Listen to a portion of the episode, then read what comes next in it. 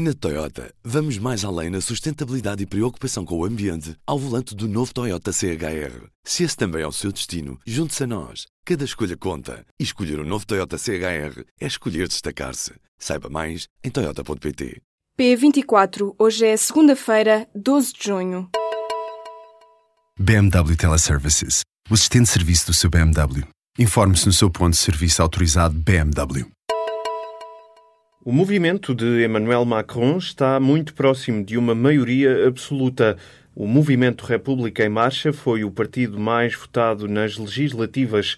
O resultado do sufrágio terá ainda de ser confirmado no próximo domingo, na segunda volta das legislativas, mas a previsão aponta para que a República em Marcha e o Movimento Democrático juntos tenham entre 415 e 455 do total de 577 lugares parlamentares, estas legislativas francesas foram marcadas por um recorde de abstenção de 51%, um cenário que veio confirmar os temores do Partido Socialista e dos republicanos.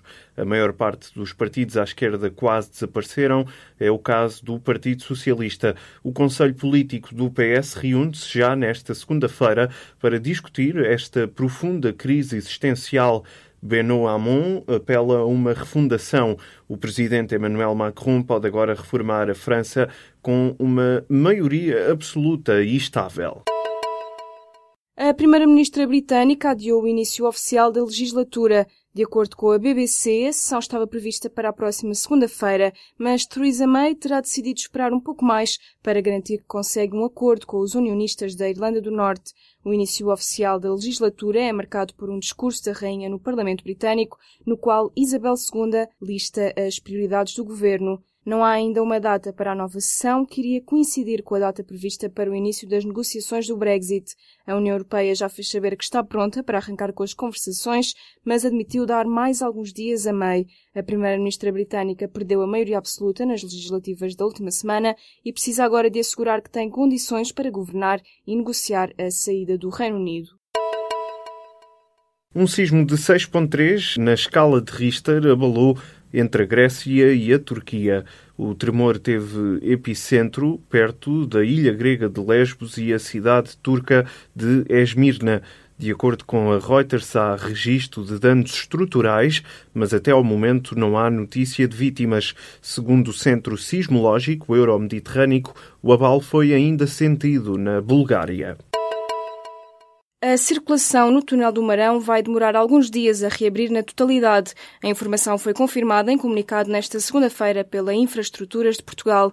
Ainda assim, esta entidade informou que o trânsito já foi reaberto no sentido Vila Real-Porto. Já no sentido Amarante-Vila Real, a reabertura está dependente da disponibilidade de reposição dos equipamentos afetados pelo acidente deste domingo. O túnel esteve fechado por causa de um incêndio com um autocarro. A circulação automóvel foi cortada nos dois sentidos e desviada para o IP4. O Tribunal da Relação de Lisboa autorizou os tribunais portugueses a investigar a filha do presidente de Angola. Chizé dos Santos, filha de José Eduardo dos Santos, é suspeita de crime de branqueamento de capitais. A 13 de novembro do ano passado, o juiz de instrução tinha declarado a incompetência dos tribunais portugueses para investigar fatos praticados por um cidadão de outro país. Chizé dos Santos foi então absolvida, mas o acórdão da Relação de Lisboa, noticiado nesta segunda-feira, dá razão a um recurso do Ministério Público contra essa decisão. A filha do presidente angolano é suspeita de branqueamento de capitais e terá utilizado o sistema financeiro português para trazer quantias obtidas através de negócios em Angola. Acabou chumbada a proposta que visava punir com a interdição do estádio os clubes de futebol que possuem claques não legalizadas. Na Assembleia Geral da Liga Portuguesa de Futebol Profissional, a punição proposta pelo Futebol Clube do Porto foi rejeitada pela maioria dos clubes presentes na reunião. Os Dragões queriam um castigo entre os 4 e os 12 jogos de interdição para clubes que mantenham e apoiem claques ilegais. Acabaram por ceder e discutir uma punição entre os 2 e os 4 jogos, mas o resultado foi novo chumbo. O Milan é o novo destino de André Silva. O ponta de lança que até agora alinhava no Futebol Clube do Porto vai para o clube italiano por 38 milhões de euros, num contrato válido para as próximas 5 temporadas. Ainda estão 2 milhões pendentes que podem entrar nos cofres do Porto consoante os objetivos. Os valores envolvidos fazem de André Silva o quarto jogador mais caro da história do Futebol Clube do Porto. Hulk, por 60 milhões de euros, foi o primeiro. O jogador cumpriu no final da manhã desta segunda-feira os habituais exames médicos nas instalações do Milan. O presidente dos Estados Unidos vai ser processado por pagamentos recebidos de governos estrangeiros. Os procuradores-gerais do Estado norte-americano do Maryland e do Distrito de Colômbia vão processar Donald Trump. Alegam que o presidente violou as normas anticorrupção da Constituição dos Estados Unidos ao aceitar milhões de dólares de governos estrangeiros através das suas empresas desde que chegou à Casa Branca. Os procuradores afirmam ainda que Trump manteve a sua posição no império empresarial da família, apesar de ter garantido que as gestão iria passar para os filhos mais velhos. De acordo com o jornal Washington Post, o processo terá entrada nos tribunais nesta segunda-feira.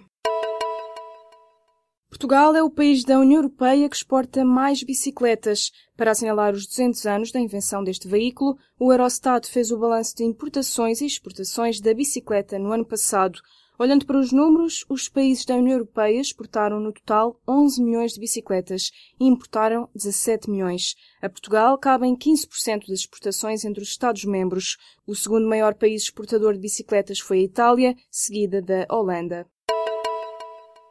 É a noite mais longa na cidade de Lisboa. Esta segunda-feira, ao ritmo dos arraiais com a música popular e a sardinha assada, a capital sai à rua para ver passar as marchas populares e os noivos de Santo António. 16 casais casam nesta segunda-feira. De manhã, cerimónia civil nos Passos de Conselho, à tarde a religiosa na sede de Lisboa. À noite, as marchas descem à avenida com o Atlântico como mar de encontros como tema. São 20 marchas que competem pelo lugar cimeiro, com uma alfama a tentar repetir a vitória para chegar aos festejos que decorrem na Avenida da Liberdade e nos bairros históricos da capital, o melhor é mesmo usar os transportes, que na noite de hoje têm serviços especiais. Linha azul parcialmente aberta toda a noite, comboios especiais na CP e mais horários na Carris e Transtejo. As festas de Lisboa duram até ao próximo dia 1 de julho. Na Toyota, vamos mais além na sustentabilidade e preocupação com o ambiente ao volante do novo Toyota CHR. Se esse também é o seu destino, junte-se a nós. Cada escolha conta. E escolher o um novo Toyota CHR é escolher destacar-se. Saiba mais em Toyota.pt.